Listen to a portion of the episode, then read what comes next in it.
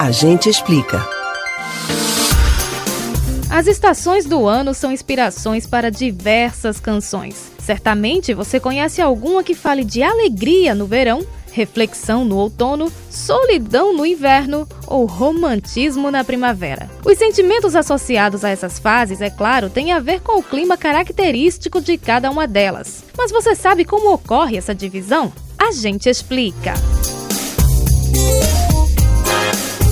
conhecimento humano sobre a existência de fases climáticas ao longo do ano já tem pelo menos 12 milênios, quando começou a prática da agricultura. As alterações do clima entre as estações atingem todos os seres vivos e, portanto, entendê-las é indispensável para atividades de plantio e colheita. Essas mudanças ocorrem à medida que a Terra se movimenta em torno do Sol, girando também em torno de si mesma.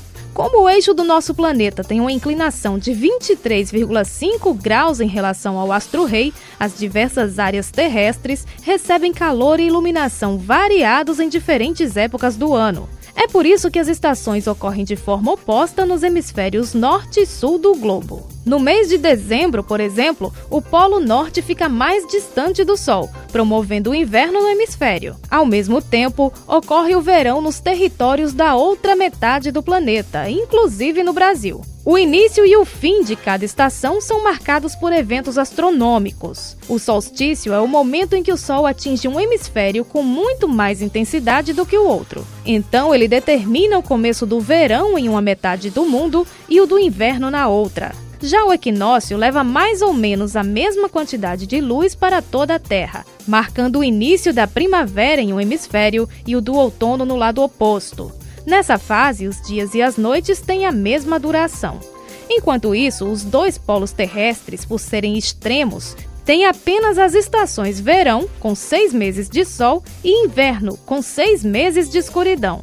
As regiões muito próximas da linha do Equador também possuem uma variação climática menor entre as épocas do ano. Nesses locais, os moradores observam praticamente duas estações, a chuvosa e a seca.